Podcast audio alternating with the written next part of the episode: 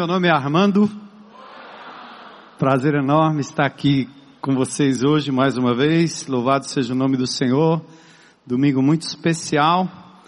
Agradecer aí os irmãos as orações. Nessa quarta nós tivemos uma reunião muito estratégica, tratando de como a comunidade cristã vai ser mobilizada nessa cidade nos próximos dias, acerca dos assuntos que já estão aí, vocês sabem muito bem quais são mas principalmente aquele que é capaz de fazer da família um reduto de resistência e a proteção das nossas crianças acima de tudo. Hoje eu tenho o privilégio de é, introduzir aqui para vocês um amado irmão muito querido, uma pessoa muito meiga, a Lisânias, que aliás, é, eu, eu acho que ele, não sei se ele sabe disso, mas eu acho que ele chegou em, na Igreja Batista do Morumbi em 93, não é isso? Eu cheguei aqui em Fortaleza em 83. 1983. Nós nos reunimos ali na Gonçalves Ledo, 14, 14. Vem aqui, Lisânias, pode subir aqui. Pastor Lisânias. Eu vou chamar também o Renato. Vem, Renato, vem cá um pouquinho. Ele não vai pregar, não são, é só um, mas pelo menos queria trazer o Renato aqui. Renato é, é ligado à editora Mundo Cristão e, mas falando aqui do Lisânias, né? Ele é pastor da Igreja Batista do Morumbi, igreja é, que foi durante muito tempo pastoreada pelo nosso amado irmão saudoso Ari Veloso, é um super irmão em Cristo, um paizão, né? Um mentor, um amigo. Nós tínhamos muita comunicação e a Igreja Batista do Morumbi foi, assim, inspiração para muitos pastores e muitas igrejas durante muitos anos e ainda continua sendo. E eu lembrei da história quando eu cheguei aqui em 83 na Gonçalves Ledo 1414, uma igreja pequena, umas 18, 20, 25, 30 pessoas ali reunidas. Ah, e eu me lembro que depois de mais ou menos um ano, um ano e pouco, é, nós resolvemos sair daquele local que era um, um, dito templo, um auditório bem pequenininho, bem acanhadinho, não tinha nem um nome direito na frente, era bem assim fechadinho o lugar. E inspirados no modelo da Igreja Batista do Morumbi naquela época, nós saímos ali da Gonçalves Ledo e fomos para o Metropolitan Hotel. Foram eles que inventaram essa história de começar exatamente dentro do auditório de um hotel. Eu tive alguns problemas com a denominação, né, naquela época, porque era uma denominação batista regular. Eles estavam muito preocupados como é que esse pastor jovem, recém-chegado no Ceará, assumindo uma igreja batista num templo tradicional, leva o povo para se reunir num hotel e eles queriam saber onde é que eu ia colocar a placa da igreja no hotel. E outros achavam que eu não podia fazer um culto no lugar onde no dia anterior tinha havido uma festa de aniversário ou um forró, coisa parecida, né? Então, a partir daquele momento, a gente foi quebrando os paradigmas e aprendendo muito com a Igreja Batista do Morumbi. As músicas também, né? A época de missões e adoração. Quantas músicas a gente canta ainda daquela época? A música que a gente costuma cantar aqui como igreja, né? Da multidão dos que creram, era só um coração. Música que nasceu exatamente naquela época. Então nós devemos muito àquela comunidade, àquela igreja, àquele pastor. E depois o Lisânias entra na equipe e, e hoje é o pastor titular da Igreja Batista do Morumbi. Quando ele me enviou o livro, é, que tem exatamente essa característica, né? Cristão homoafetivo, afetivo Achei o assunto bastante é, difícil de ser abordado, mas a característica do Lisânias, é, como pastor, como quando eu li, eu vi, puxa, ele, ele vazou vida, ternura ao lidar com um assunto tão polêmico como esse. Então eu acho que o amor, a graça e a ternura de Jesus realmente usou esse homem para colocar esse livro à disposição e ajudar-nos, inclusive como igreja, né, a, a, lidarmos com esta questão de uma forma terna, de uma forma querida, de uma forma abençoada. E eu queria também aproveitar, né, para falar aqui do Renato, o homem da mundo cristão. Eu apareci com a Bíblia aqui no, no púlpito recentemente, nova versão transformadora. Eu leio de um jeito e aí a NVI mostra de outro. Mas eu já disse que o povo aqui que é bem interessante a gente ter várias versões da palavra de Deus. Queria agradecer a ele também é, por estar lutando, né, pelos autores brasileiros e, e divulgando a literatura, não só no meio evangélico, mas principalmente também ah, no mundo secular, ou seja, a palavra de Deus indo para onde deve ser, né? Então, agradecer a sua presença aqui, quer dizer pelo menos uma boa noite para esse pessoal. Tem que dizer oi, meu nome é Renato. É. oi, meu nome é Renato Fleischner. Oi. Eu sou da Mundo Cristão, é um prazer, uma bênção poder estar com vocês hoje aqui. E fico muito feliz da NVT podendo estar sendo bem aceita também. Deus abençoe. Ele fala pouco, escreve muito. Lisânia, eu queria orar por você e te deixar à vontade. Esse povo abençoado, né, que vai ser muito mais hoje à noite com a sua palavra e também aqueles que uh, nos veem e ouvem pela internet. Eu acho que é um assunto tão importante, de novo trazido com tanto amor e tanta ternura. Vale a pena você depois entrar no site da IBC e repassar isso para outras pessoas, para outras famílias, tá certo? Pode não ser o seu drama hoje, mas pode ser o seu drama amanhã. E você pode ajudar inúmeras famílias que também enfrentam a mesma luta, né? Em, em termos daquilo que ele vai nos apresentar. Senhor, nós adoramos o teu nome nessa tarde e noite. Te louvamos porque o Senhor está presente aqui nesse lugar. E nós entregamos a vida do teu servo Lisânia, sua família, seu testemunho, sua igreja e agora, nesse momento, que o Senhor o use para a glória do teu nome, Senhor. Oro também pela vida do Renato, seu trabalho, a mundo cristão, a literatura cristã, que esse Brasil continue sendo invadido, Senhor, pela tua palavra, pelos preceitos do teu reino, pelos princípios judaico-cristãos, Senhor. Que a tua graça nos alcance nessa noite. Quanto a nós, nós vamos nos postar aqui, Senhor, como temos aprendido. Queremos saber o que o Senhor tem a nos dizer hoje à noite e o que nós podemos fazer a respeito. Usa o teu servo, Senhor, ser com ele. Nós te adoramos e te agradecemos em nome de Jesus. Amém. Obrigado, Armando. Oi, igreja, meu nome é Li. Lisânias é muito longo o nome, é muito comprido. Quantos vocês estavam aqui hoje de manhã? Ok, então algumas coisas que eu disse de manhã que eu vou repetir. Primeira coisa é expressar a minha alegria de estar aqui.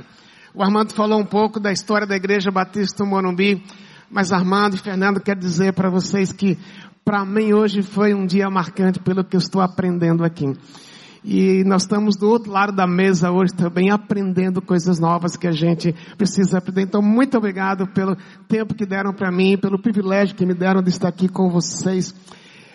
Mas, acima de tudo, pela alegria de, de repartir com vocês a palavra de Deus. Mas, essa semana eu estava no café da manhã com alguns homens da igreja, tem uma padaria perto da igreja que eu gosto de usar. E havia um garçom novo, né, muito prestativo, muito, muito atencioso e veio falar com a gente. Aí depois que nós tomamos café, eu disse para ele, eu acho que você tem sangue azul. Aí ele falou, mas sangue azul? Eu falei, eu acho que é.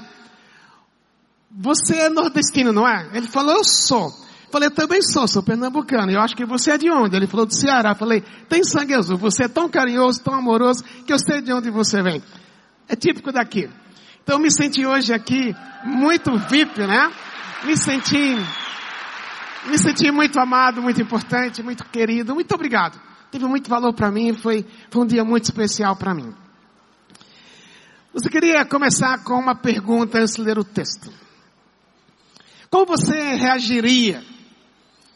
Ou talvez alguns já passaram por isso quando talvez sua filha de 14 anos ou 13 anos de idade diz para você, para você, papai e mamãe, diz, eu estou grávida. Com 13 anos de idade. Como é que você acha que, se você não passou por isso ainda, você que tem uma filha de 13 anos, com sonhos para ela, de repente ela diz, do nada, estou grávida. Como é que a gente reage? Ou então, de uma hora para outra, às três da manhã, o telefone toca. E quando você pega o telefone, não é um telefone que você conhece. E do outro lado da voz diz: Você é o pai de fulano de tal? Você diz: Sim, sou. Aí, em frações de segundos, você imagina algumas coisas piores e diz: Eu quero que você venha até aqui a delegacia, porque seu filho foi preso. Como é que a gente reage? Ou talvez mais do que isso, talvez numa, num encontro de família, que a família toda está junto domingo à tarde, talvez até depois do culto aqui. O filho enche o peito, ao mesmo tempo ele está com medo. Ele diz para o pai, para a mãe, para a família, ele diz, eu preciso fazer uma confissão para vocês. Eu preciso dizer alguma coisa para vocês que, que está preso no meu coração há muito tempo, mas eu tenho que falar porque eu não aguento mais. Aí você pergunta, diz filho, vai casar? Vai mudar de cidade? Ele diz: Não, eu sou gay. O que é que vem depois? Como é que você reagiria a isto? Nenhum de nós, por mais que nós andemos com o Senhor Jesus, por mais que nós saibamos ou digamos que Ele tem o controle da nossa vida, em alguns momentos, algumas coisas que a gente ouve, algumas coisas que a gente faz, não é, que, não é exatamente elas solapam a nossa confiança, mas é como se tivéssemos levado um tiro, ou levado um murro no estômago que perdemos a voz e nem sabemos o que perguntar para Deus. No texto de hoje à noite, que nós vamos ler, se você quiser abrir comigo sua Bíblia, está em Marcos capítulo 1. Nós vamos ler do versículo 40 até o versículo 40. Marcos capítulo 1, do versículo 40 em diante. Um leproso veio e ajoelhou-se diante de Jesus, implorando para ser curado. Se o Senhor quiser, pode me curar e me deixar limpo. Cheio de compaixão, Jesus estendeu a mão e tocou nele. Eu quero, respondeu. Seja curado e fique limpo. No mesmo instante, a lepra desapareceu e o homem foi curado. Então Jesus se despediu dele com uma forte advertência. Não conte isso a ninguém. Vá e apresente-se ao sacerdote para que ele o examine. Leve a oferta que a lei de Moisés exige pela purificação. Isso servirá como testemunho. O homem, porém, saiu e começou a contar a todos o que havia acontecido. Por isso, em pouco tempo, Grandes multidões cercaram Jesus. E ele já não conseguia entrar publicamente em cidade alguma. E embora se mantivesse em lugares isolados, gente de toda parte vinha até ele. O texto não está falando de, necessariamente não está falando de homossexualidade. Não está falando de gravidez. Mas o texto está falando de uma pessoa a pessoa do Senhor Jesus, que é capaz de encontrar você em qualquer circunstância que você está, ou que você se encontre, e reagir de uma forma que lhe impacta. Se você imaginar um pouco da história, talvez você conheça do que era um leproso naquela época. O leproso era uma pessoa rejeitada, ele tinha problemas sociais, religiosos, econômicos, existenciais. Quando, à medida que a, a, a doença ia se desenvolvendo, a dor do leproso não era de fora para dentro, não era sintomática. A dor vinha muito mais tarde. Quando ele começava a perceber que ele estava doente, ele não tinha dor, não tinha nenhum sinal. Ele tinha que ir ao templo. Quando chegava ao templo, se mostrava ao sacerdote. E o sacerdote dizia: Você está com lepra. Você está leproso. Era um choque. Que não podia nunca ter imaginado como é que eu estou leproso. E o pior do que isso é que na comunidade havia a imagem que vinha da lei de que todo leproso era leproso porque ele havia pecado. Talvez na cabeça dele passasse, Senhor, o que é que eu fiz de errado para chegar nesse ponto? Mas a voz do sacerdote era, você está leproso. Eu imagino que ele voltando do templo para casa. Talvez fosse uma caminhada, quem sabe, de 30 minutos, mas quem sabe ele pensou, ai, quem me dera fosse uma caminhada de três horas, porque ele mesmo precisava elaborar dentro dele. Como é que eu vou falar em casa? Como eu vou dizer para os meus filhos? Como eu vou dizer para minha esposa que eu vou ter que me separar? E ficar num lugar recluso, num, num gueto, longe da cidade, longe da minha família, longe das pessoas que eu mais amo. Mas pior do que isso era o estigma. O que é que os filhos vão dizer? Meu pai adulterou, meu pai traiu a minha mãe? Por quanto tempo vai ser assim? O homem afetivo é uma pessoa que vive isolada. Por mais que a mídia hoje procura dessensibilizar a sociedade, pintando um quadro bonito, alegre, mas na realidade até hoje não encontrei nenhum gay nenhum homossexual que diz, eu sou como a mídia diz, eu sou a pessoa mais feliz na face da terra. Por outro lado, há uma tentativa de comunicar, eu sou gay, eu sou feliz, eu sou alegre, mas quando ele fica sozinho, quando ele se isola, quando ele vai para sua casa, quem sou eu? Porque isso aconteceu comigo. De alguns eu tenho ouvido dizer, ouvido falar, se eu pudesse, eu casava, teria filhos, estaria com a esposa. Mas não é assim que o mundo olha hoje. Porque é uma tentativa de desestabilizar a família. E aqui a lepra estava desestabilizando este homem. Como na minha casa, quando 17 anos atrás, num jantar de família, jantar especial, que minha esposa preparou para uma hora especial. Meu filho diz: Eu preciso falar algo com vocês eu achei que era uma boa notícia. Já por algum tempo eu havia percebido a luta dele. Algumas vezes tinha conversado como pai. Mas finalmente ele disse: Eu sou gay, pai. Lembro como fosse hoje. Um sábado à noite. No outro dia, eu tinha que pregar. Pregando nos cultos da igreja, nos cultos da manhã, nos cultos da noite e depois para o retiro de jovens da nossa igreja. E foram quase cinco horas de conversa naquela noite. E nós não sabíamos como reagir. Eu lembro que expulsei demônio, expulsei de casa, mas ao mesmo tempo dizia, se você quiser ajuda, você fica, se não quiser pode sair. E eu pedindo, Deus, não deixa que ele vá embora. Porque eu sabia o que seria lá fora. Eu não estava preparado. Mas o que a gente faz? E no trecho, eu creio que uma das primeiras coisas que a gente aprende aqui é com a pessoa de Jesus, porque Ele é sempre, Jesus é sempre, em qualquer circunstância da sua vida, da minha vida, Jesus sempre é uma pessoa abordável. Ele é Deus. Ele tomou a forma de homem e tendo forma de homem passou por tudo que nós passamos sem que ele pecasse. Por isso, esse homem podia chegar e dizer para Jesus, se o Senhor quiser, o Senhor pode me tornar limpo. Por que, que ele conseguiu chegar a Jesus? Ao chegar Jesus, ele venceu muito do preconceito da cidade e muito das barreiras. Como, como leproso, ele tinha que andar com um sininho no pescoço, fazendo barulho, porque as pessoas quando viam aquele barulho do sininho, sabia, lá vem um leproso.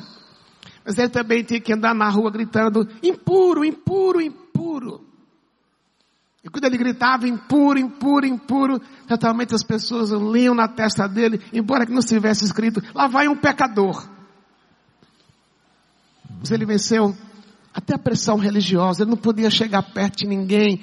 Ele tinha que andar pelo menos a 12 metros de distância da pessoa mais próxima dele, porque se cria que até a lepra podia ser, ela, ela, ela contaminava outras pessoas.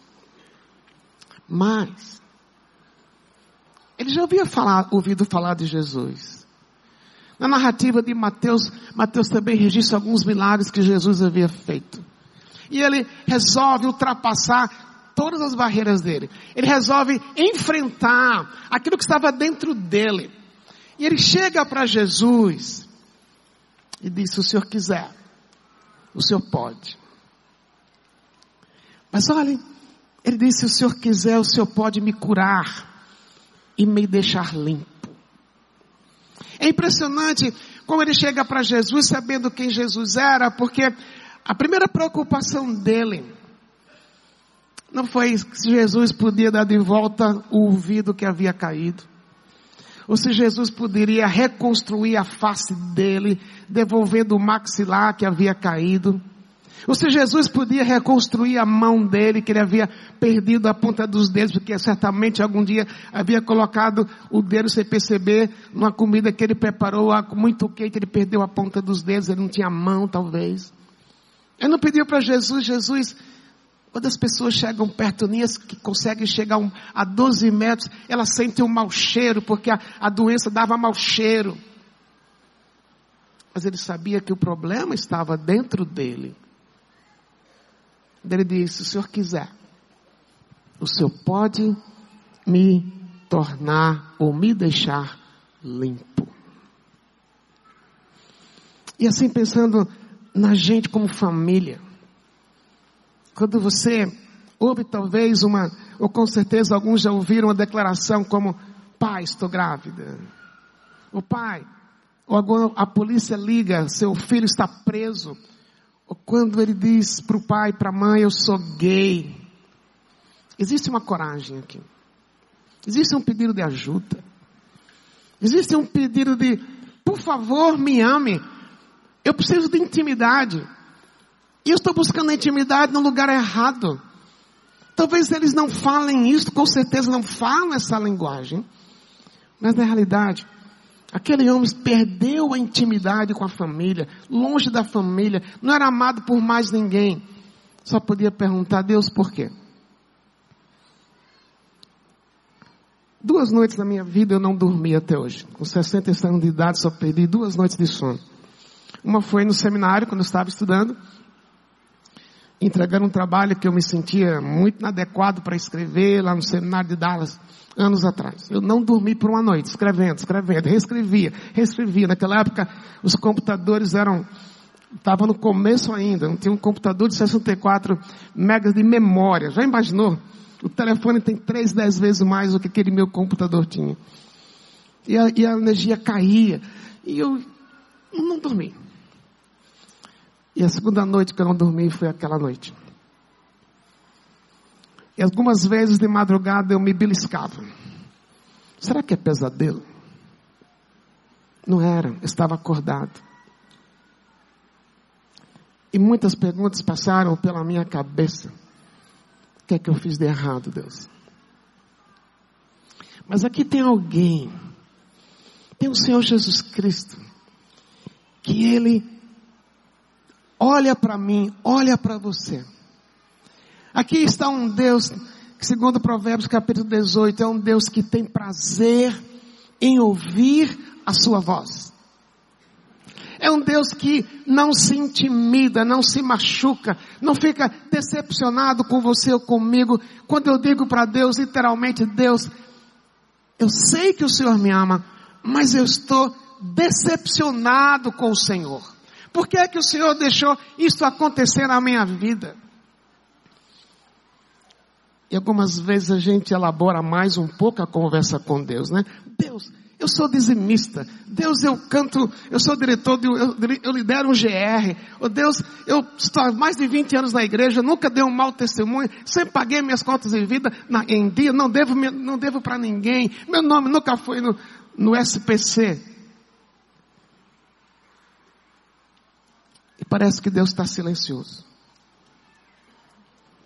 Mas graças a Deus, que Deus não nos trata baseado no que eu sinto, ou baseado nas minhas frustrações. Mas Deus é aquele que tem prazer em ouvir a minha voz e deixar que eu chegue a Ele do jeito que eu estou. Decepcionado muitas vezes, frustrado muitas vezes, machucado muitas vezes. E não tem. Não tem erro, não tem frustração, não tem decepção, ou não tem sentimentos homoafetivos, não tem práticas homoafetivas que, quando você resolve encarar e chegar para Jesus e dizer, se o Senhor quiser, o Senhor pode me deixar limpo. É engraçado que ele não disse, o Senhor tem poder. Ele sabia que Jesus tinha poder porque ele já viu Jesus fazendo outras coisas antes. Mas agora é, se o Senhor quiser. A Bíblia diz que Deus responde às orações, nossas orações, de acordo com a vontade dEle. E mudar a vida de uma pessoa, ou deixar uma pessoa satisfeita nele, é o tipo de oração que Deus tem prazer em responder. Mas a história não termina aí. Estamos no meio dela. Versículo 41, o texto diz: cheio de compaixão, Jesus estendeu a mão e tocou nele e disse: Eu quero. Respondeu. Nós lemos o texto inteiro. Eu vou estar, o que eu vou dizer daqui a pouco, mas mais no fim do texto ele manda aquele homem que foi curado, ele vai para o templo, cumprir as obrigações de acordo com a lei de Moisés. Quando ele manda o leproso até o templo, em outras palavras, Jesus também está dizendo, olha, certamente aconteceu algo na sua vida que você errou. Jesus não falou, tudo bem, é, Todo mundo peca, todo mundo erra, todo mundo às vezes desconfia de mim ou de Deus, mas tudo bem, não. Ele tratou o erro daquele homem. Como da mesma forma quando você lembra a história da mulher samaritana, quando Jesus sentou com a mulher no poço lá de Samaria, a mulher era rejeitada. Ela tinha, ela, primeiro porque ela era mulher, dizia que até entre os rabinos que a mulher não tinha alma, Segundo problema, ela era samaritana, os judeus não se davam com os samaritanos. Terceira coisa, por ser Jesus, ele sabia que ela era uma mulher que adúltera. Mas Jesus desviou-se do seu caminho, passou por Samaria, sentou com ela, não ficou preocupado com o que as pessoas iam dizer, olha, o mestre sentado com a mulher desqualificada, não, ele sentou com ela, ele primeiro a acolheu, mas ele falou do erro dela. Ele mostrou-se como aquele que é a água da vida que podia satisfazê-la, mas ele disse para ela, vai, foi a maneira de chegar no coração dela. Ele falou, vai e chama teu marido. Ela disse, eu não tenho marido. Ele não falou, ah, é? Não.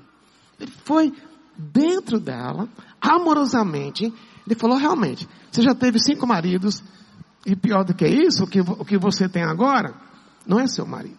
Você está vivendo em adultério. Mas Jesus não deixou ali. Veja, ele não concordou com o comportamento dela, mas Jesus o acolheu. Em outras palavras, Jesus falou para ela: Eu não concordo com o estilo de vida familiar que você está tendo, mas a despeito disso, eu estou aqui para transformar a sua vida. E às vezes numa família, uma das coisas mais difíceis, especialmente para pessoas da minha geração, é quando alguém diz para você, o seu próprio filho diz, eu sou gay. Algumas coisas passam pela sua cabeça, como passaram pela minha cabeça. Eu fiquei preocupado. Ok. O que vai ser da vida dele? Vai viver num gueto? Vai sofrer bullying? Mas, atrás disso, havia que ao longo, havia, houve ao longo do tempo na minha família, na minha esposa e eu, essa figura de Jesus, que ele é o modelo. E Jesus não se choca com nada, porque mais do que ninguém ele sabe que nós somos pecadores. E a gente aprendeu, a gente está aprendendo a dizer, especialmente mais naquela época, filho, não concordo com você. Nunca vou concordar com algumas das práticas que você vier a ter. Mas tem uma coisa. Nós, como pai e mãe, nunca vamos deixar de amá-lo. Uma das coisas mais fáceis que a gente sabe, faz, há um processo de dor envolvido, um processo de perda, há um processo de raiva, que muitas vezes pais passam como eu passei, ou interpreta como, por que é que você fez isso contra mim? E meu filho não fez nada contra mim. É um problema dele. Mas nem por isso eu vou abandoná-lo, mas a tendência é, por que você fez isso contra mim? Se você me amasse, você não faria isso como se a homofetividade fosse uma simples escolha. Nem a ciência hoje consegue ser taxativa, clara, direta em dizer qual é a causa da homossexualidade. Várias coisas contribuem. Não existe uma única causa. Mas nenhum de nós, que, se, que somos o outro lado, que somos héteros, não somos capazes de entender a dor que vai no homo afetivo. Isso não é para dizer, tudo bem, acontece. Mas tem alguém que não foi homo afetivo. Mas alguém que é capaz de entender a dor do outro. Alguém que nunca foi leproso. Mas como é que ele encarou aquele homem? Ele encarou aquele homem vendo nele também a imagem dele. Mesmo o homem afetivo, ele carrega a imagem e semelhança de Deus como nós carregamos uma imagem danificada, mas está ali. Mas Jesus olhou, como o texto fala, com compaixão. E eu fico tão animado ao ver essa palavra aqui a respeito de Jesus, que descreve Jesus como aquele que é compassivo, porque a palavra compaixão, especialmente no Antigo Testamento, ela pode ser traduzida como a palavra útero, como aquilo que vem do mais íntimo ser de alguém. Você que é mãe, especialmente, quando você deu a luz, quando o filho, o filho saiu de dentro de você, saiu do seu mais íntimo ser. E aquela atitude de Jesus, ele foi movido por essa força, por esse poder, por essa capacidade dele em direção ao leproso e perceber o que é que ele precisa, o que é que esse homem precisa. O que é que o homem afetivo precisa? Ele não precisa que eu atire as pedras nele.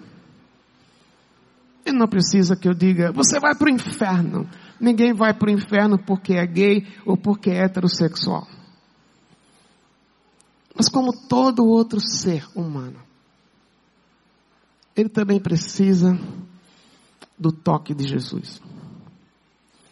E Jesus, movido por compaixão, a compaixão de Jesus não ficou apenas naquela atitude interior que às vezes a gente tem de, puxa, aquela pessoa ela tem, realmente ela tem a imagem de Deus nela. Ela é um ser humano, mas a gente recua, a gente se exclui, a gente não sabe como lidar, realmente não sabemos como lidar. Mas Jesus foi em direção a ele. E Jesus faz uma coisa totalmente inconcebível para o movimento religioso da época, para as pessoas que olhavam para o leproso e diriam, lá vai o pecador. Afinal de contas ele diz, impuro, impuro. E o texto diz que Jesus tocou no leproso. Quem é que tocou no leproso? Não foi um simples ser humano. Não foi o, o vizinho que o viu crescer, talvez. Mas o texto diz que Jesus tocou. E o verbo que Marcos usa aqui não é simplesmente um toque. Jesus poderia ter dito de longe, pensando, bom, se eu chegar perto do leproso, O que é que vão falar de mim? Afinal de contas, eu sou um mestre, eu sou Deus. Se eu me misturar com esse homem aqui, o que é que vão pensar de mim? Jesus nem preocupou-se com isso. Da mesma forma como Jesus não preocupou-se quando foi na casa de Zaqueu, publicano, corrupto, talvez naquela época, talvez naquela época, né, o rei da Lava Jato naquela época. Jesus não ficou preocupado, o que é que vão falar de mim? Ele falou, Zaqueu desce, eu vou na sua casa hoje. Entrou na casa de Zaqueu, tocou na vida de Zaqueu. Zaqueu é uma pessoa diferente. E aqui, o verbo que Marcos usa, não é simplesmente um toque de leve, aquele toque de ponta de dedo, o que você toca assim numa pessoa, oi. Mas na realidade, o verbo carrega a ideia de que Jesus apalpou, Jesus apartou, Jesus apalpou o corpo do leproso. Jesus não ficou preocupado, será que eu vou pegar a, a lepra dele? Mas por ser compassivo, por entender a dor que o homem passa, que a mulher passa, seja o que disse eu sou gay, ou seja o pai que ouviu eu sou gay, ou seja a filha que diz estou grávida, ou seja o pai, a mãe que ouviram da filha eu sou grávida. Jesus não está preocupado com o que os outros vão falar, mas ele está preocupado em capacitar você para lidar com uma realidade que você não tinha controle para impedir que aconteceu. A única pessoa que tinha, que tinha o controle de impedir o que aconteceu é Deus. Mas por que Deus não impediu de acontecer? Nós não temos a resposta. Do outro lado, meus queridos e minhas queridas, as respostas que a gente não ganha de Deus. Aquelas orações que a gente faz já há muito tempo e parece que Deus não ouve. Muitas vezes são essas respostas não dadas. Muitas vezes são essas respostas não dadas que façam que a gente se torne mais dependente de Deus. Eu posso ter dois caminhos.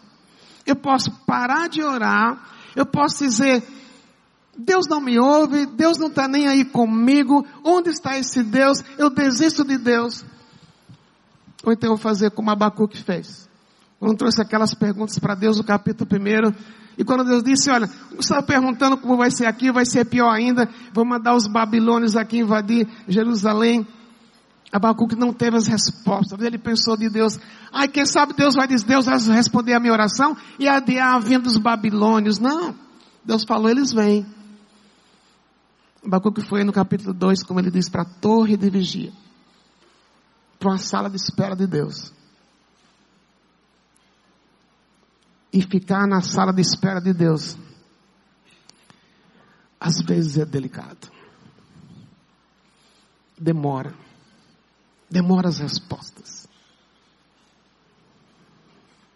É um lugar solitário. É um lugar muitas vezes em que você ouve as pessoas falando, olha, tudo vai dar certo. Usa aqueles clichês, né? Deus está no controle. Aí você fala dentro de você, tá mesmo? Que é que Deus não interveio naquilo que eu precisava que Ele interviesse? Ele não interveio. Mas, Deus é um Deus compassivo. Ele não concorda com muitas coisas que nós não fazemos, que nós fazemos. Mas ele continua dizendo: Eu estou junto. E a maior resposta que você e eu podemos ter, quando trazemos para Deus nossas perguntas, quando perguntamos, Deus, por que meu filho é gay? Ou então, Deus, por que eu sou gay? ou porque eu estou gay, ou então porque minha filha ficou grávida, ou porque então meu filho foi preso. E Deus não responde. Mas são estas coisas que, na minha vida, na sua vida, vão produzir a marca da graça de Deus em nós. Quando a gente tem vontade de desistir. Mas uma coisa interessante nesse contexto, quando Deus tem compaixão, imagine que a compaixão de Deus não somente afetou o leproso, mas afetou a família do leproso. Há um tempo atrás ele chegou para a família e disse: Eu sou leproso. A família sofreu. A família perdeu a presença dele. A família talvez teve oportunidade de ir ao templo tantas vezes até oferecer um sacrifício para que Deus, Deus pudesse curar o, marido e o pai. E não funcionou. A família talvez teve que lidar com as dores dela. E quando alguém na sua família, a sua filha diz que está grávido, ou seu filho foi preso, ou você tem um filho que diz que é gay, uma coisa que estamos aprendendo em casa.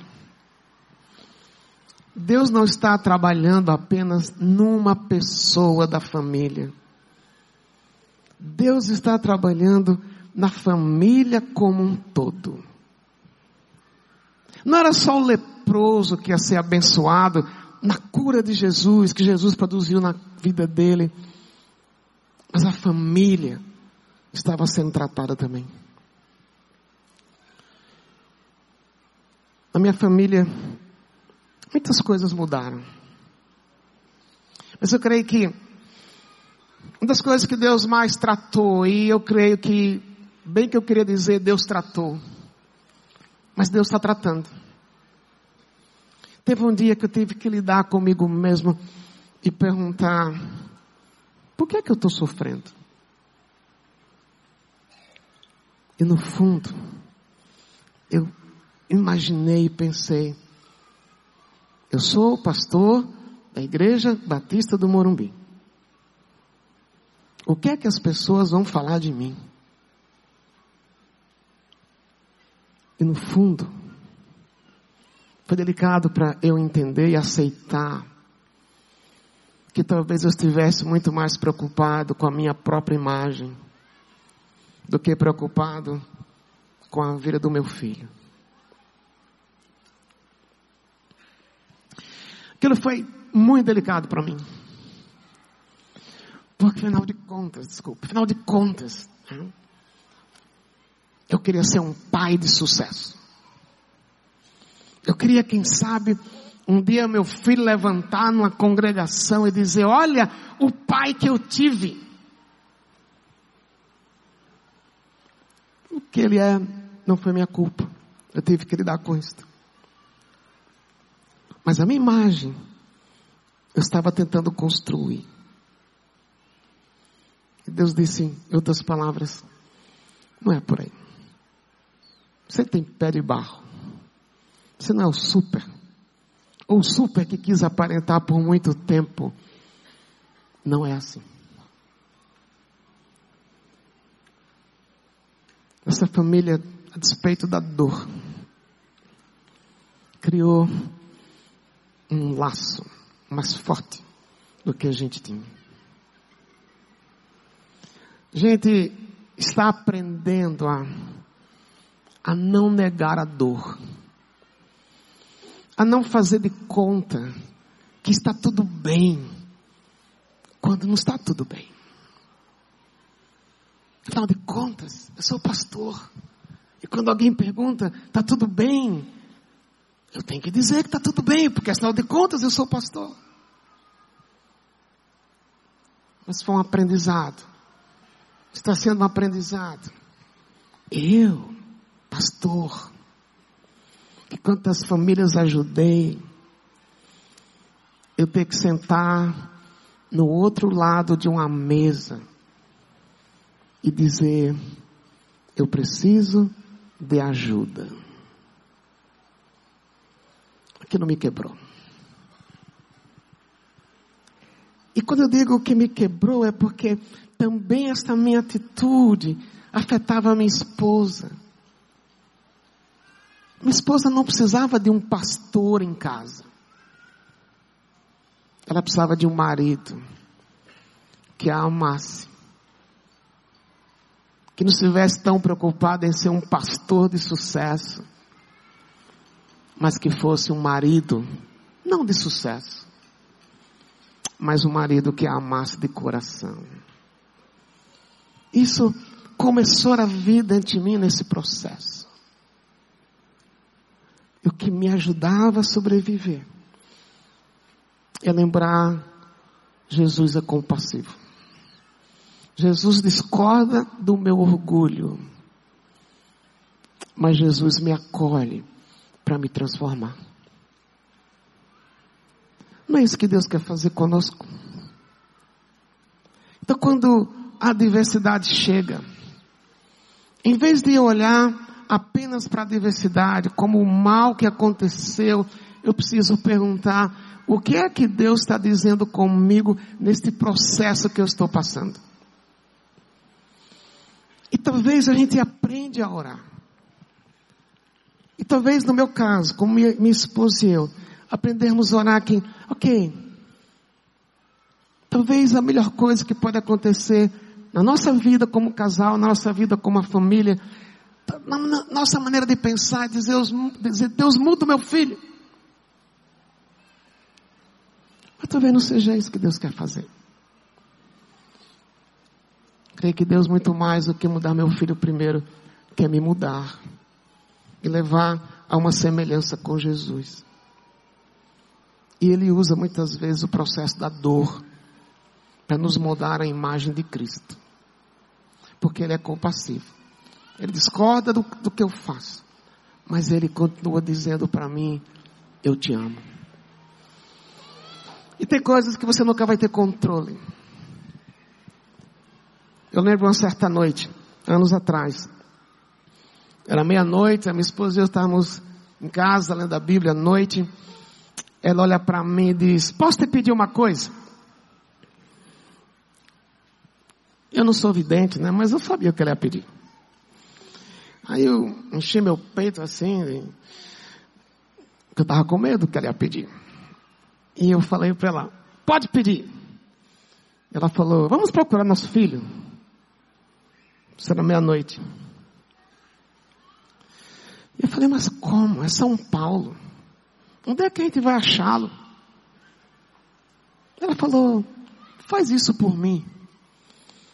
E eu retroquei um pouco, bem, meia-noite.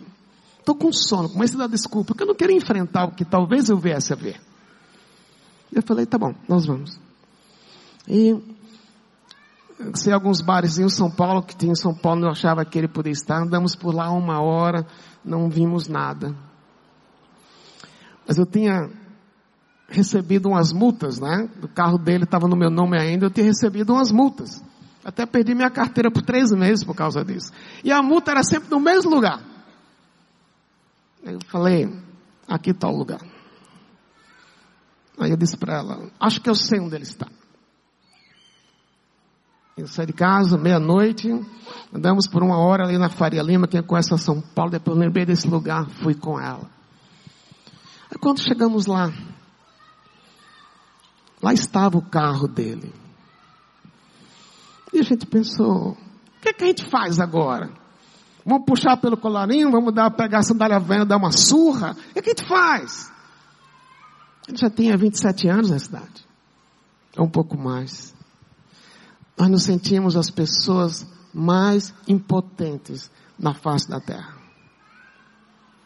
Eu lembro pegando o carro de volta para casa. Quem conhece São Paulo, conhece a Avenida 23 de Maio, até o caminho do aeroporto, é o nosso caminho para casa. Não demos uma palavra um com o outro no carro. Mas quando chegamos em casa, o que, é que a gente falou um para o outro? A gente não tem controle. Só Deus tem o controle. Foi isso que o pai do filho pródigo fez. O filho pediu para sair de casa, claro, é uma parábola, o foco da parábola é a compaixão de Deus, trazendo o povo de Israel de volta para ele, mesmo quando o povo se afasta, esse é o ponto principal da parábola. Não se constrói doutrina como se diz em parábola, mas tem uns adores na parábola que me encorajam muito quando eu lembro dela. Quando o filho chegou, disse para o pai: Eu quero ir para casa. Eu quero ir para casa. Eu quero ir embora.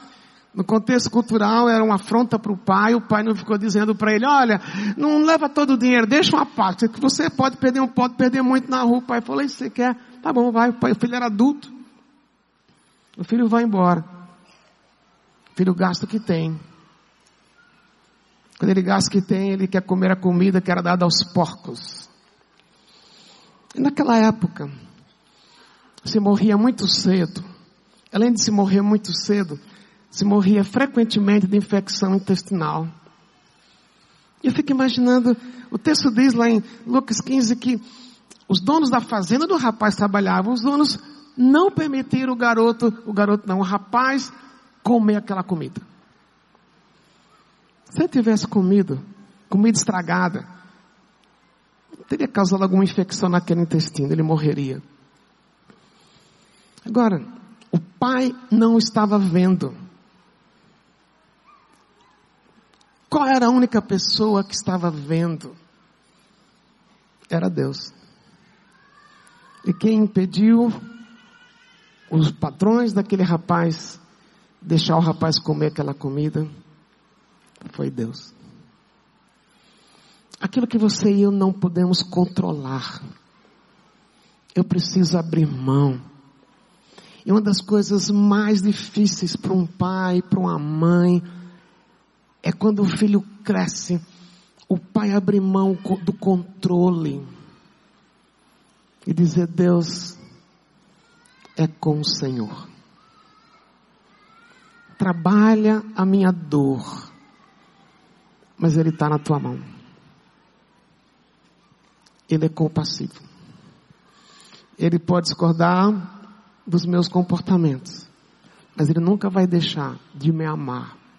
Mesmo como pai, quando eu não consigo confiar totalmente nele. Mas uma última coisa aqui. O texto diz que Jesus disse: Eu quero que seja curado, fico limpo. Eu não quero dizer aqui em nenhum momento que necessariamente a, a, a situação da afetividade existe uma cura. Deus pode todas as coisas. Deus pode todas as coisas. Assim como Deus curou um leproso. Assim como talvez alguns estão aqui nesse salão, como na minha igreja, tem pessoas que anos atrás foi dependente de drogas. E no dia que conheceu Jesus, essas pessoas nunca mais cheiraram qualquer tipo de droga. Por outro lado, outras pessoas há 20 anos atrás também conheceram Jesus e a luta continua, a luta diária, só por hoje, como se diz. Por que, é que Deus trata diferente? Não sei. Mas tem uma coisa. O título do livro é sugestivo porque é uma pergunta: é possível um cristão ser homoafetivo? É. O grande papel da igreja não é transformar um homossexual num heterossexual.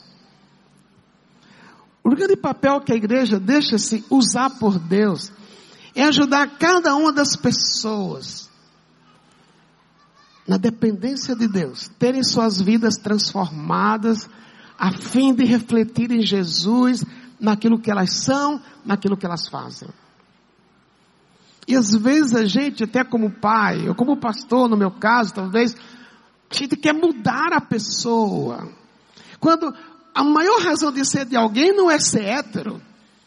A maior razão de ser de alguém é com necessidade de falar bem que eu quero refletir Jesus na minha vida. Esse é o maior alvo de vida que nós podemos ter. E na medida que Deus vai nos transformando, como as coisas vão ficando para trás. À medida que Deus vai nos transformando, é a presença dele que nos satisfaz. E aquilo que eu buscava no lugar errado, eu possa, passo a buscar nele, ele me satisfaz. Não quer dizer que ao me satisfazer eu não tenha mais dor. Nós temos dores em casa ainda. Mas eu falei de manhã. Sexta-feira, quando eu estava saindo, meu filho me ligou do trabalho e disse: Pai, boa viagem. Estou orando por você. Aquilo teve um valor para mim muito grande. Além do que eu podia imaginar. Não quer dizer que Deus mudou a minha a vida do meu filho. Mas eu estou dizendo que Deus nos satisfaz. Mesmo quando as coisas não mudam. Mas há um lado aqui pensando naquele que é um afetivo. Se você quer realmente seguir a Jesus, não há um ritual, não há, não há, não há uma penitência, não há um processo três passos para deixar de ser uma afetiva, não é por aí. Mas Jesus fala para aquele homem, vai, cumpre a lei. Faz o que Moisés falou. Hoje não tem templo, hoje aqui não é um templo, é um ajuntamento de pessoas que realmente formam a igreja. Mas há um lado que nós estamos fazendo. É correr para Jesus. Quando Jesus falou para ele, vá para o templo. Na linguagem de hoje, Jesus diria certamente, eu estou aqui para cuidar de você, para ajudar você a mudar de vida. O que eu preciso é que você venha a mim. Jesus não promete para o homem afetivo, ou para ninguém, uma cura. A decisão é dele. Mas Jesus promete: eu estou com você até o final dos tempos. Se você recorre a mim, quando suas lutas vêm, quando a vontade de voltar a, a, ter relação sexual com a pessoa do mesmo sexo, do mesmo sexo volta, corra para mim, sou eu que vou capacitar você para dizer, eu não quero isso, o que eu quero é o que Jesus quer. E tanto para o hétero como para o homo, Jesus quer uma vida pura.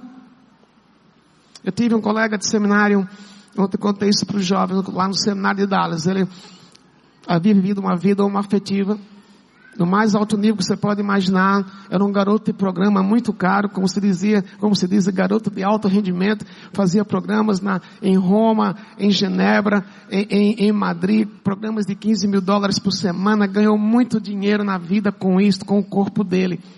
Mas um dia ele entendeu, conheceu Jesus. Ele deixou Jesus ir transformando a vida dele. Resolveu casar. Casou, tinha duas lindas filhas, era meu colega de classe, estávamos juntos por muito tempo, lá, um ao lado do outro, na, na sala do seminário. E um dia eu perguntei, fulano, como é que é para você? Você me contou, isso abriu na, na, classe aqui, numa das classes, que você viveu uma vida uma afetiva. Você casou, como é que é isto? Ele disse, fazem nove anos que eu sigo a Jesus. Casei há sete anos, tenho duas filhinhas pequenas. Não quer dizer que nunca mais eu não tive desejos homoafetivos. Mas cada vez que o desejo volta, eu corro para Jesus. E até hoje, na dependência dele, é assim que eu vivo.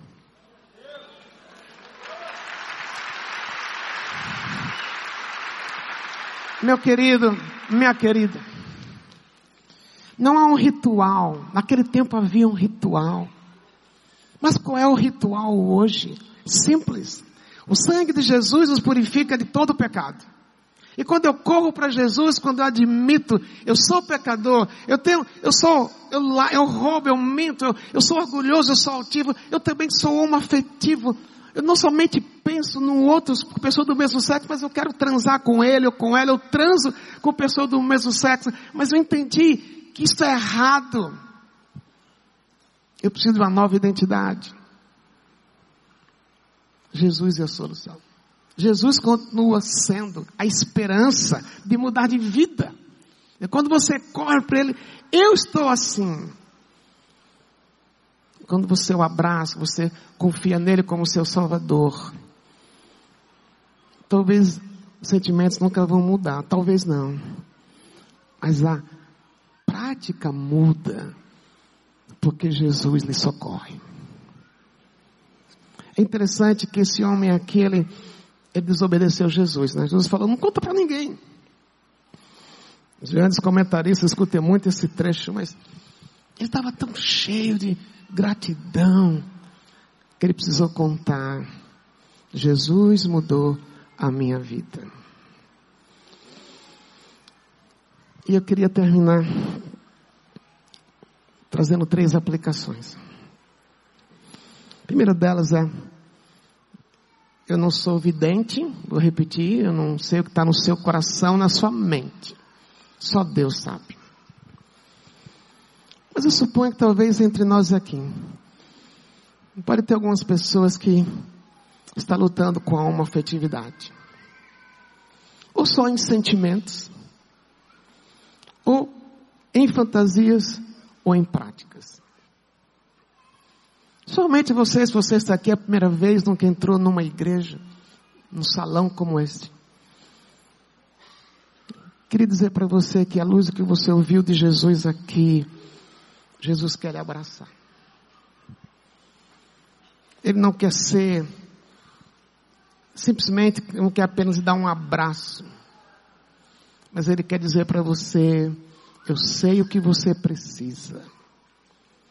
E você precisa de intimidade. E a intimidade que você está procurando com pessoas do mesmo sexo, ela não lhe satisfaz continuamente. Porque o outro vai gostar de você apenas enquanto você é bonito, apenas enquanto você dá alguma coisa para ele, apenas enquanto você compra alguma coisa e dá para ele ou para ela, se é mulheres. Mas Jesus, é esse Jesus amoroso e compassivo, que pode penetrar na sua vida e ser a resposta para aquilo que você está procurando.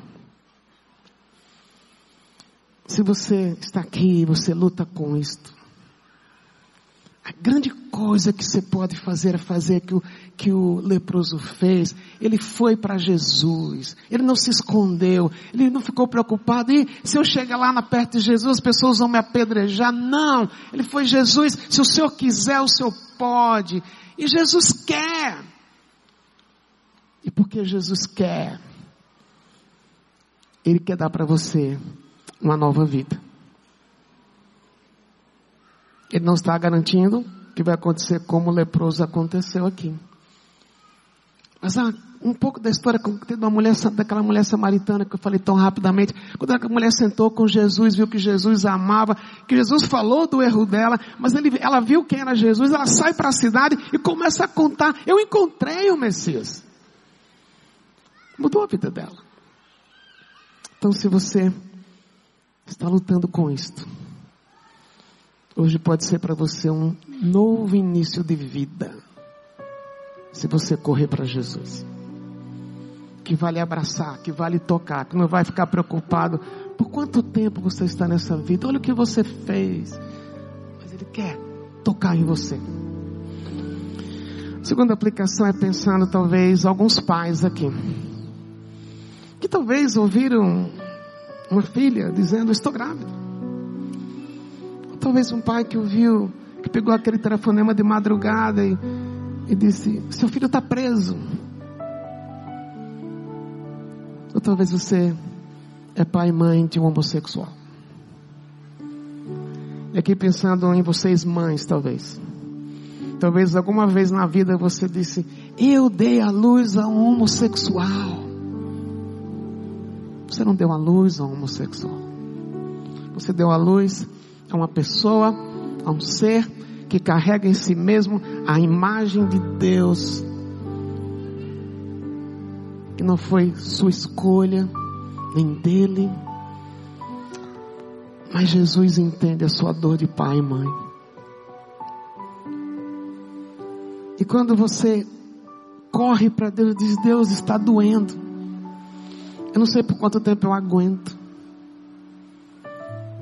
Deus vai lhe capacitar. Porque a história do seu filho e da sua filha não terminou ainda. Não terminou.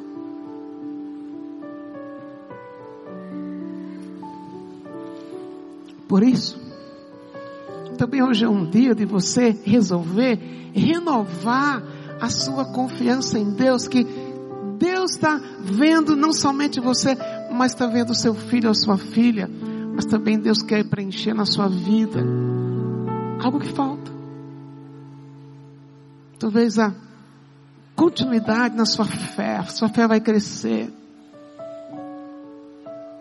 E poder ver e ser um exemplo para o seu filho de que a despeito das dores do meu pai, da minha mãe, eles não desistiram de mim. E só Deus, quando enche seu coração de pai e mãe, é capaz de você dizer para o seu filho: Filho, eu amo você. Eu posso discordar do que você faz, mas eu te amo. Porque Jesus nos ama do jeito que eu sou. Eu não tenho o poder de mudar a história do meu filho. Só Deus tem. Mas eu posso recorrer a Deus e Deus me capacite para amar o meu filho como Jesus ama, sem rejeitá-lo. Quando eu ando pondo os limites da minha casa, a minha casa quem manda sou eu, sou o dono da casa, a dona da casa, os limites sou eu que põe, o que pode fazer em casa, o que não pode fazer, é você que diz. Você não pode perder esse papel. Mas você pode dizer, Deus capacita-me para amar como Jesus ama. Ou meu filho, ou meu vizinho, ou aquele que na rua tem certos trejeitos que eu detesto, me ajude a amar. Porque meu querido, minha querida, talvez na vida de um homem afetivo, você vai ser a única pessoa que vai poder tocá-lo com o amor de Jesus. Isto faz diferença. E a última coisa é pensando na gente como igreja. É também o que eu falo para a minha igreja. Igreja de Jesus que se reúne lá no Morumbi. É pensando na gente, como igreja. Cada vez o mundo piora nessa área. Há uma destruição da família. Há uma quebra do lugar do pai, lugar da mãe, como homem, como mulher. E o que é que vai nos proteger? É a gente como igreja. E a gente como pessoa. Mais do que nunca se arraigar na palavra de Deus. Hoje eu fui muito encorajado quando eu vi falar a respeito do mapa. É por aí, meus queridos. Porque no mundo de confusão, o que vai prevalecer é a verdade. É a verdade que Deus ama o pecador e quer transformar o pecador. E como igreja, nós podemos ser uma marca na cidade que ama o diferente, a despeito da diferença dele, que ele tem de mim. Mas quando eu olho para ele, eu não olho como um perdido, como um sem esperança, mas eu olho como alguém pelo qual Jesus também morreu. E que Deus, Jesus morreu por ele. E talvez é através de mim que esse amor de Jesus vai ser comunicado a ele, é nosso papel de igreja.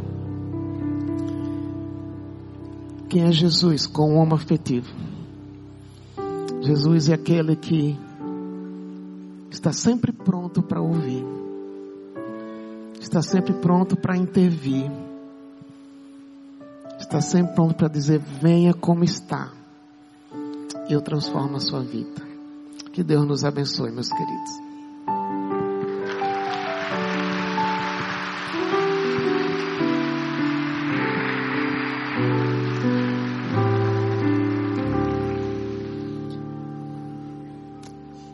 Momento da gente refletir, né?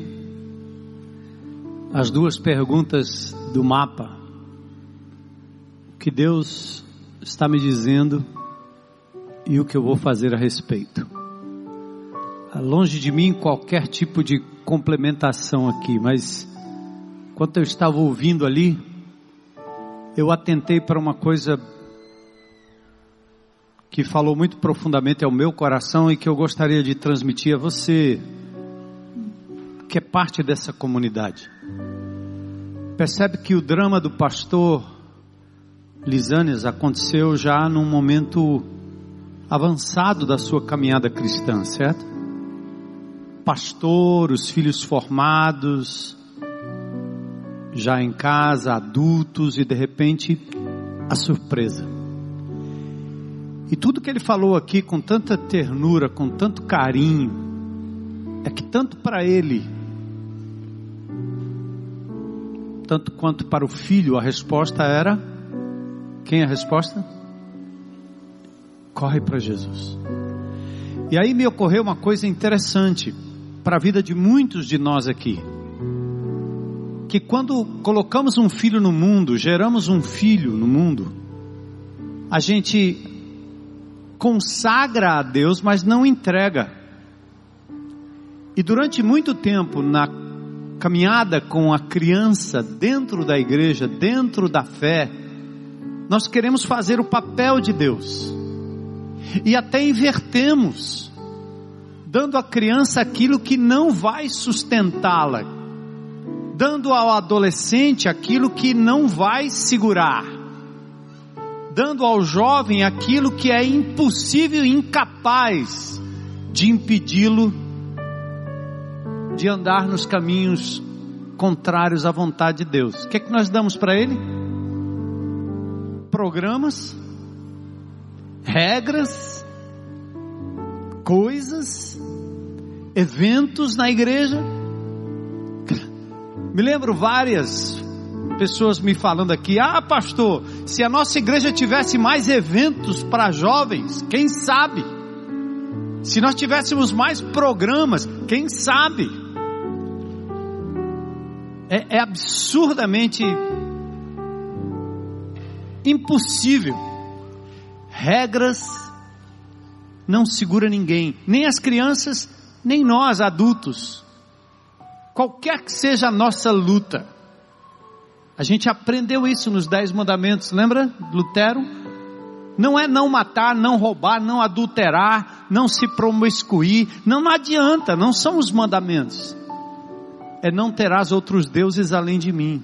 Então, incute na sua criança, em casa, no seu jovem, no seu adolescente, a intimidade com Deus, por palavra, mas muito mais por exemplo, porque é isso, é só isso que vai sustentar essas crianças. Eu vi ao longo dos anos, dos 35 anos nessa comunidade aqui, Lisanes, muitos pais que se envolviam naquilo que os filhos estavam envolvidos, numa tentativa desesperada de cercar. Não tem como. É Deuteronômio 6. É Jesus sendo colocado na vida da criança enquanto você acorda, enquanto você anda, enquanto você dorme é o encontro meu pessoal, seu, da sua criança com Jesus, é que vai fazer a grande diferença. Outra lição tremenda que eu aprendi aqui hoje à noite, me perdoe eu estar antecipando meu mapa aqui, viu, Lisane? Mas é aquilo que nós fizemos há um tempo atrás, ajudando os presidiários com mil colchões, e que alguns criticaram, para dizer assim: e Deus oportunizou algo fantástico nessa comunidade, para a gente aprender como igreja: o amor de Deus não é seletivo. Jesus não seleciona criancinha para ter misericórdia. Ele quer que você tenha amor e misericórdia das criancinhas, pelas criancinhas, mas também pelo bandido, também pelo heterossexual em todas as suas instâncias de pecado, para o homossexual. Nós não podemos ter um amor seletivo, porque no GR de Jesus cabe todo mundo.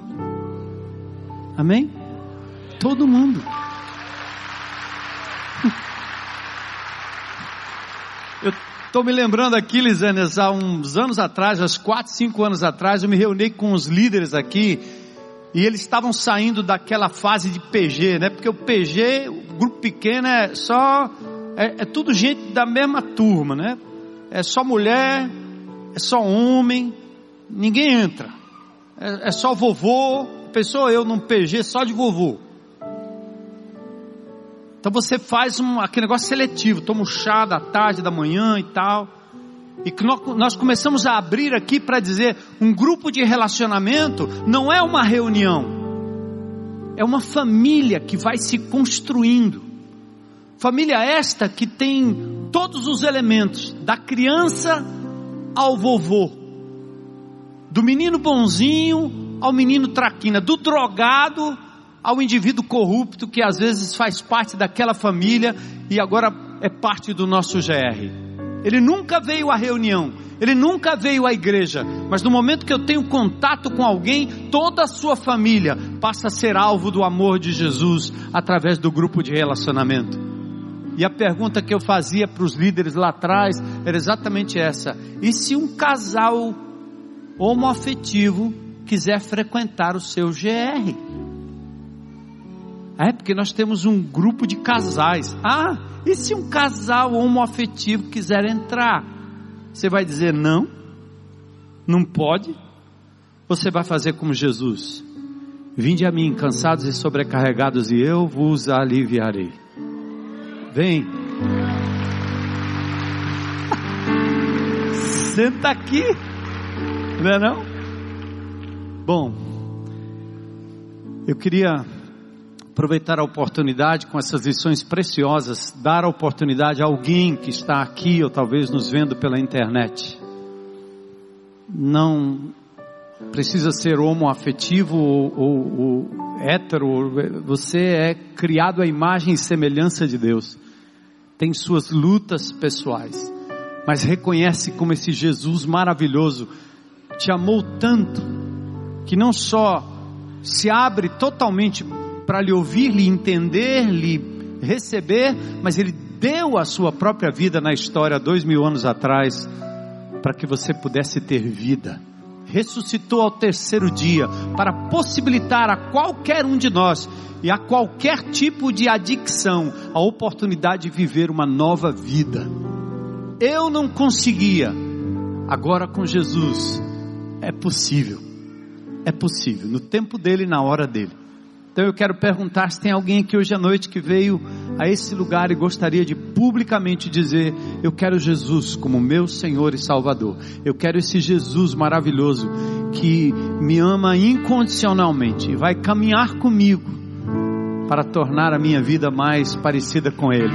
Glória a Deus, glória a Deus, glória a Deus. Mais alguém aí? Mais alguém hoje à noite? Coragem para dizer: Eu quero, aleluia, lá atrás. Vamos a, ali, ali, glória a Deus. Glória a Deus. Mais alguém lá na tendinha ou por aqui? Hoje é um dia precioso. Fica em pé, vamos ficar em pé todos nós. Eu quero convidar você que hoje à noite entregou sua vida a Jesus a sair do seu lugar e vir aqui à frente. Nós temos pessoas que vão lhe dar um abraço celebrar com você a nova vida em Cristo Jesus.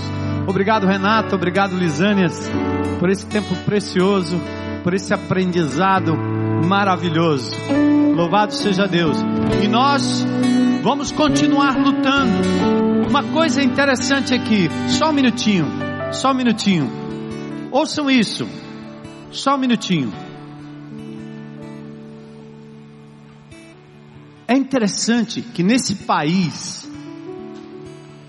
a política em geral e os políticos em geral, eles parecem não terem interesses em que a pobreza seja de verdade erradicada. Sabe por quê? Parece aqueles demônios de Gádara que Jesus expulsa e eles pedem para ficar na nação.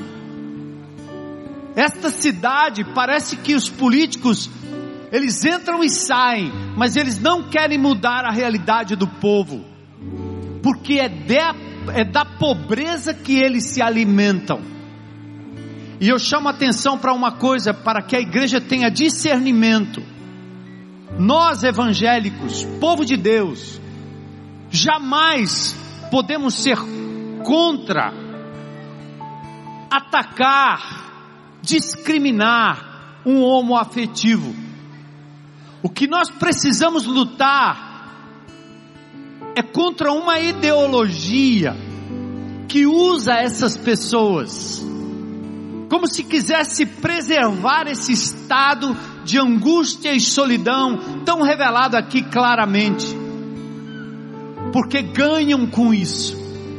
E aí são políticos, são artistas, é a mídia tentando ganhar e capitalizar em cima de pessoas que também sofrem, como nós sofremos, como os pobres sofrem.